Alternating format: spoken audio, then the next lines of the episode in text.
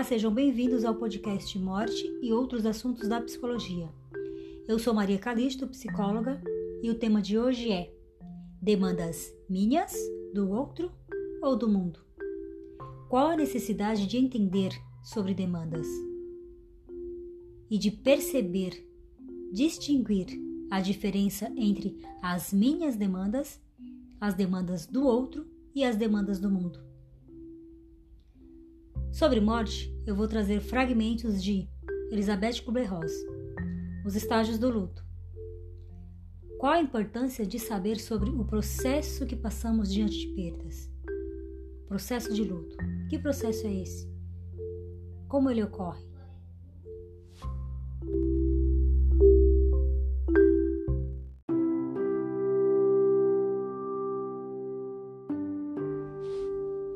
Vamos ao tópico inicial que são demandas. Como lidar com minhas demandas? Ou melhor, como separar o que é meu do que é do outro e do mundo? Algo que pode contribuir para o bem-estar em diversos aspectos da vida das pessoas é tentar separar as suas responsabilidades das dos demais as pessoas muitas vezes se sentem sobrecarregadas por carregar fardos que não são seus. E às vezes parece surgir uma espécie de culpa quando a pessoa pensa em abrir mão de uma demanda que é de outro. Isso pode ser visto comumente em meios familiares, né? Onde muitas vezes as pessoas carregam, se sobrecarregam né? por demandas dos demais e não fica atenta às suas demandas, ao que de fato é, deveria ser seu.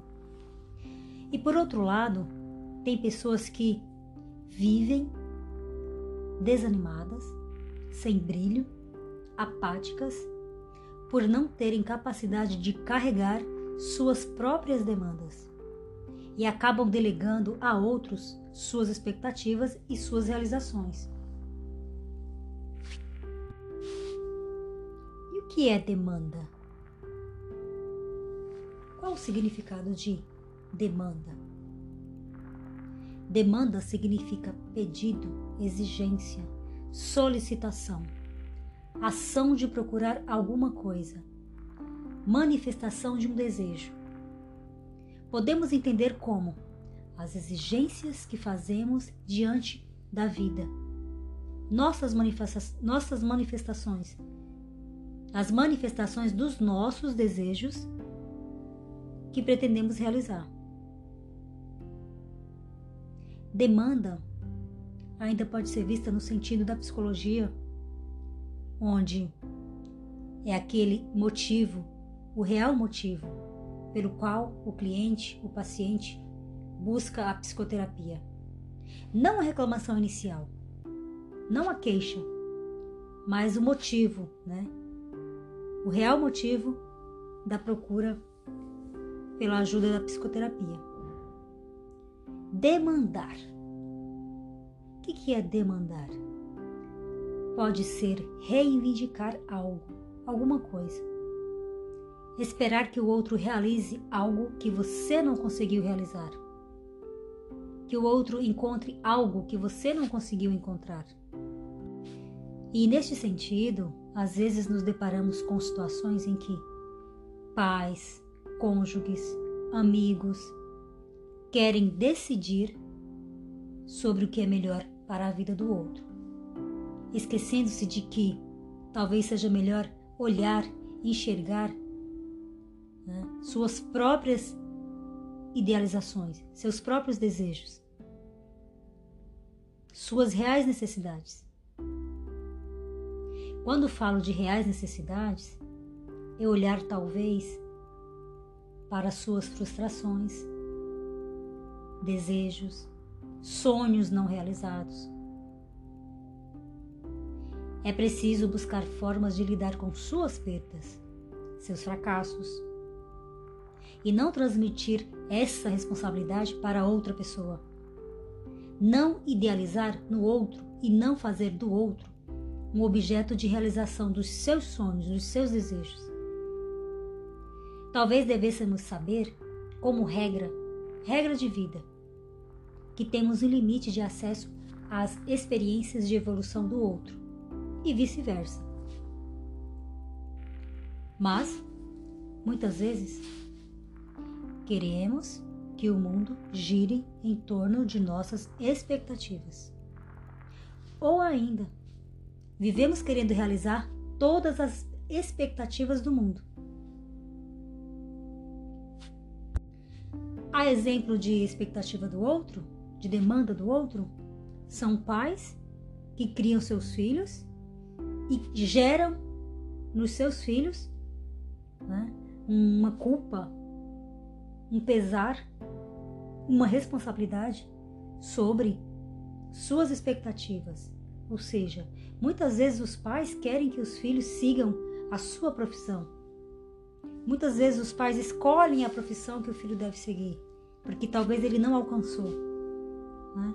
Então, muitas vezes os, os pais colocam no filho um desejo que é seu, uma demanda que é sua.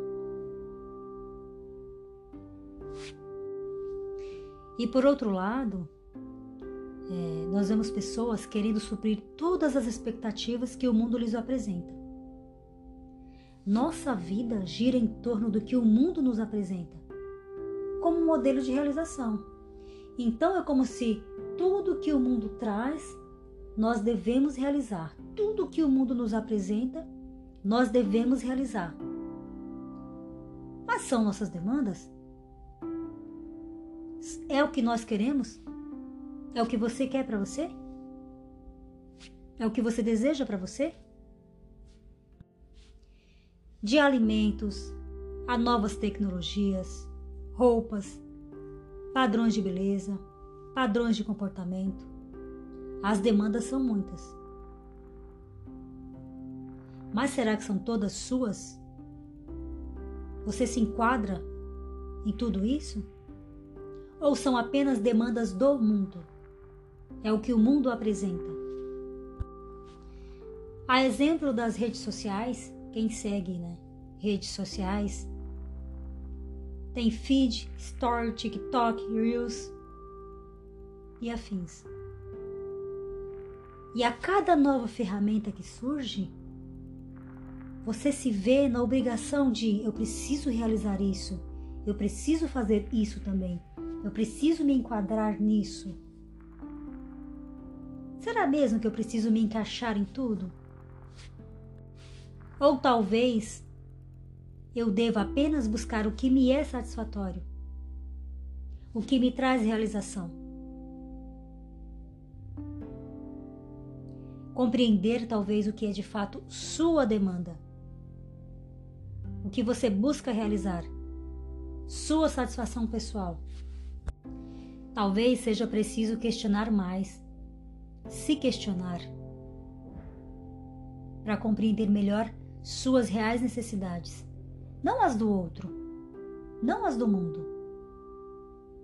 Quando você compreende o que é seu, você enxerga possibilidades de utilizar suas demandas em prol do seu crescimento, da sua evolução e também da sua satisfação pessoal. Quando você percebe o que é seu, que são suas, suas demandas, fica mais fácil, fica mais leve. E assim você pode saber o limite entre contribuir com a demanda do outro e utilizar o que é do mundo, algo que é que o mundo traz para você e que se enquadra, que se encaixa e que ok, que tudo bem, isso serve para você. Porque nós somos seres sociais, sim, somos sociáveis. Mas nós temos nossas singularidades. Isso nos torna únicos. Isso nos torna raros. Isso potencializa o nosso existir. Nosso processo em busca de sermos pessoas realizadas e felizes, sendo apenas quem nós somos de fato. Ser o que te possibilita ser, sem se enquadrar em padrões. As pessoas não precisam, você não precisa carregar demandas, sonhos que não são seus. Cada um tem uma história. Cada um tem uma trajetória. Cada um tem o seu próprio processo de existir. É preciso ficar atento, é preciso questionar, é preciso querer compreender, entender até que ponto eu estou disponibilizando as minhas demandas para o outro e até que ponto eu estou carregando a demanda do outro ou as demandas do mundo. E mesmo que por muitas vezes as pessoas tenham objetivos em comum, sempre vão existir diferenças.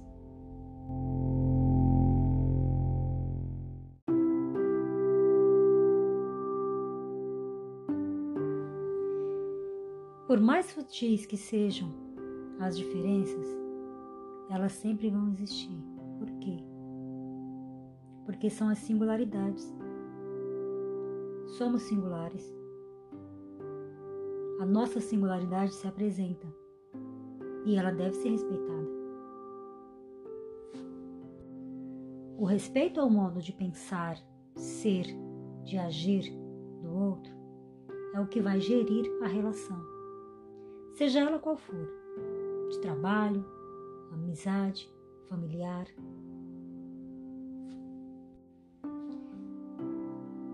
É preciso, em uma relação, avaliar se as diferenças causam ou impedem de fluir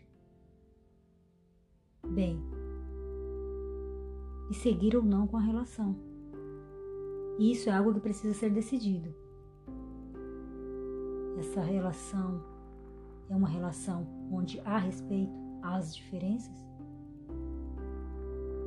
Eu consigo lidar com a diferença do outro, com o que o outro me apresenta como diferente, sem conflitos, sem julgamentos, exigências, apenas aceitando e respeitando a singularidade de cada um. No fim, o que importa é que todos fiquem bem. E importante compreender também que as mudanças são bem-vindas. São muito bem-vindas quando partem de quem quer realmente mudar e não por imposição do outro. Enfim, temos muito a pensar sobre mudanças, aceitação, demandas, temos muito a pensar sobre nossas reais possibilidades diante da vida.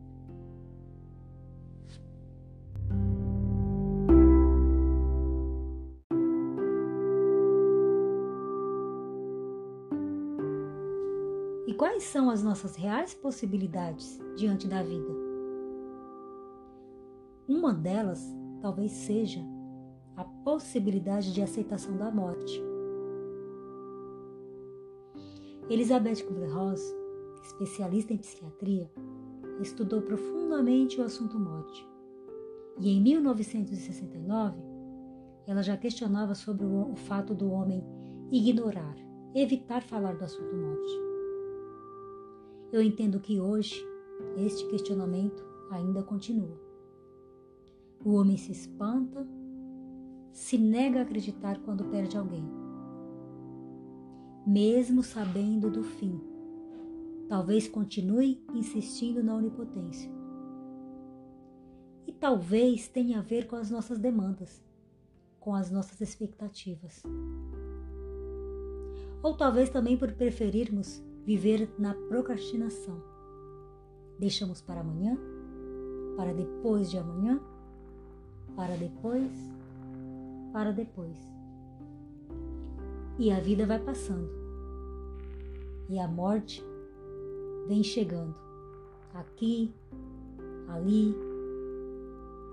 Vão-se crianças, adultos, idosos. Se vai quem acabou de chegar. Muitas idas sem despedidas. As pessoas apenas se vão. Ah, mas já sabemos de tudo isso. Por que então temos que ficar falando do assunto morte? Eu falo do assunto morte com a intenção de conscientização da vida que nos é tão valiosa, ou pelo menos deveria ser. Vida. Qual o significado da vida? Vida, modo de viver, conjunto de hábitos. Pode ser ainda existência, presença, vivência, ciclo. Todos temos um ciclo. Como você está vivendo seu ciclo de vida? Quais são seus hábitos, suas demandas, suas expectativas? Você se sente presente na sua experiência de viver a vida? Lembrando que os ciclos não são predeterminados por nós. Nós apenas, nós apenas sabemos que existe um fim, um fim real. Um fim real que é a morte. Morte, que é a morte? Fim da vida pode ser ainda desaparecimento, óbito, falecimento, fim da vida, fim de um ciclo, fim das nossas experiências, fim da nossa existência, fim das nossas expectativas, fim da nossa procrastinação diante da vida. É simplesmente o fim. Eu insisto que é preciso olhar para o fim compreender a finitude como algo que é real.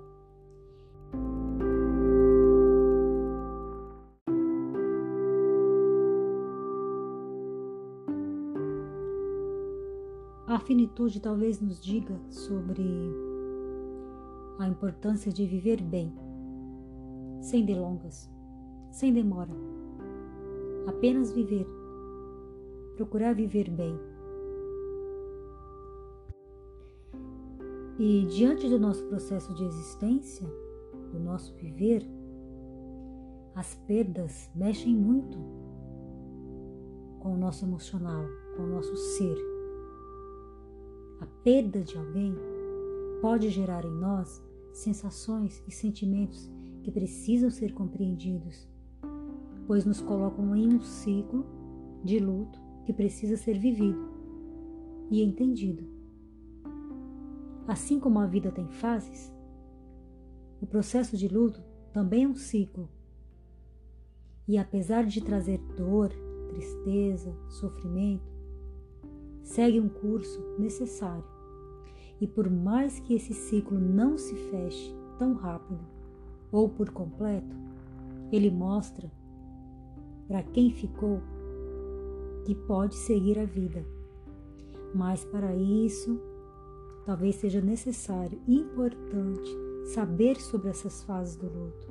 Entender que você está em um processo de luto, que você está vivendo um processo de luto. Esse processo ele tem algumas fases. E dentro dessas fases, você vai ter vários tipos de experiências. As pessoas que passam por perdas significativas, geralmente né, caem em um processo de luto, uma experiência de luto, uma vivência de luto. E muitas vezes elas não sabem o que está acontecendo, elas não entendem né, suas sensações, seus sentimentos. O luto ele pode ser vivido não só pela perda relacionada à morte de alguém, mas a, a perdas relacionadas a, a fins de relacionamentos, a mudanças importantes na vida, a questões financeiras. O luto pode também ser vivido por alguém diante do seu próprio processo de finitude.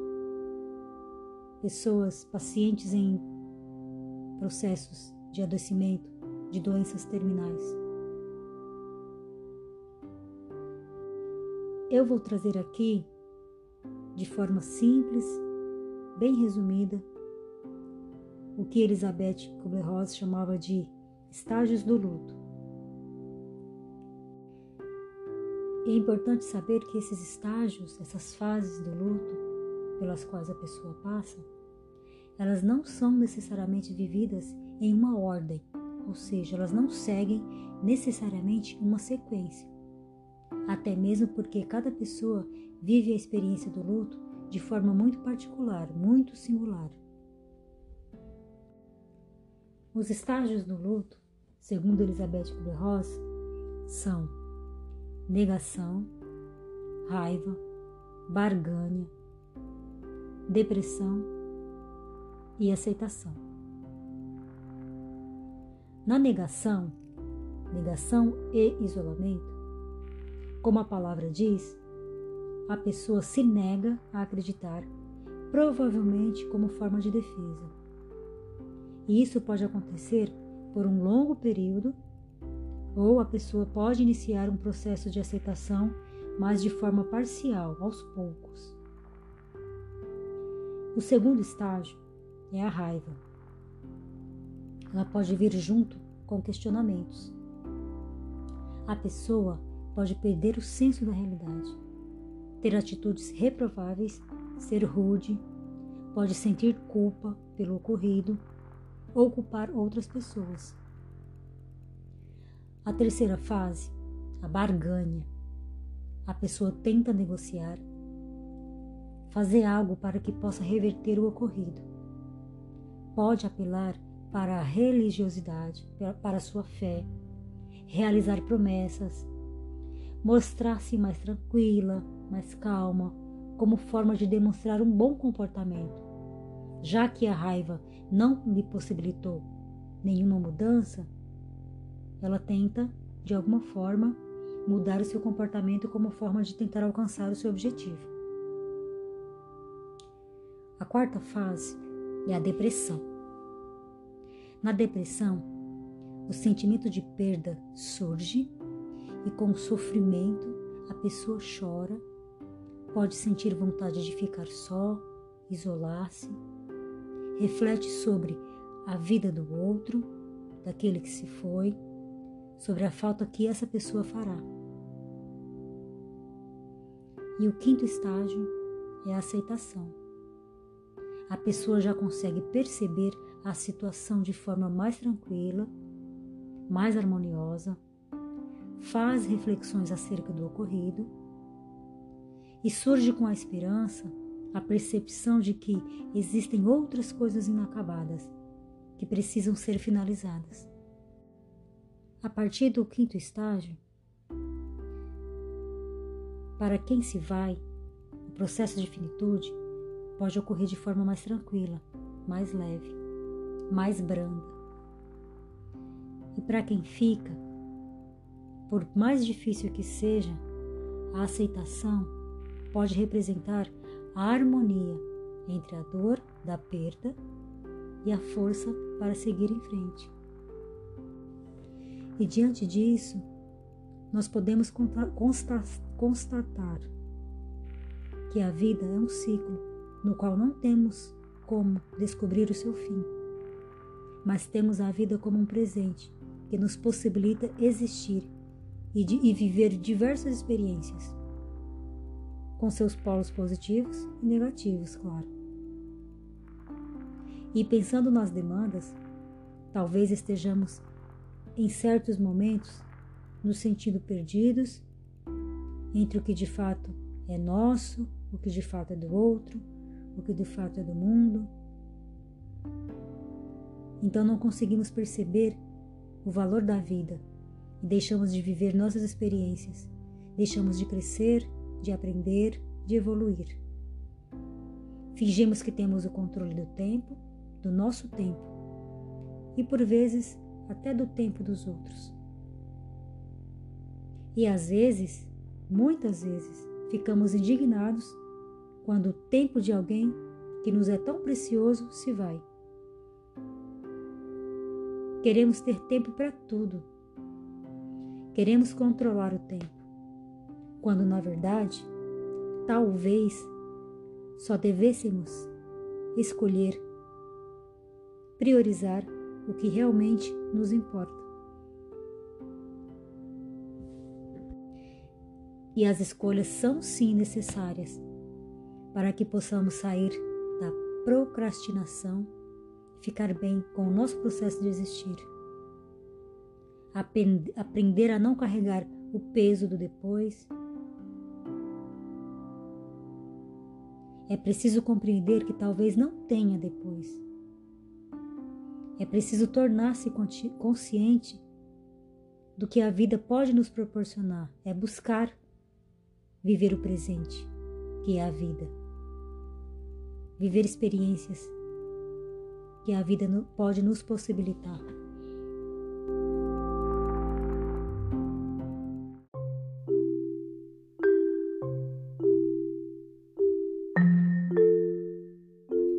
Bom, vou finalizando por aqui mais um podcast.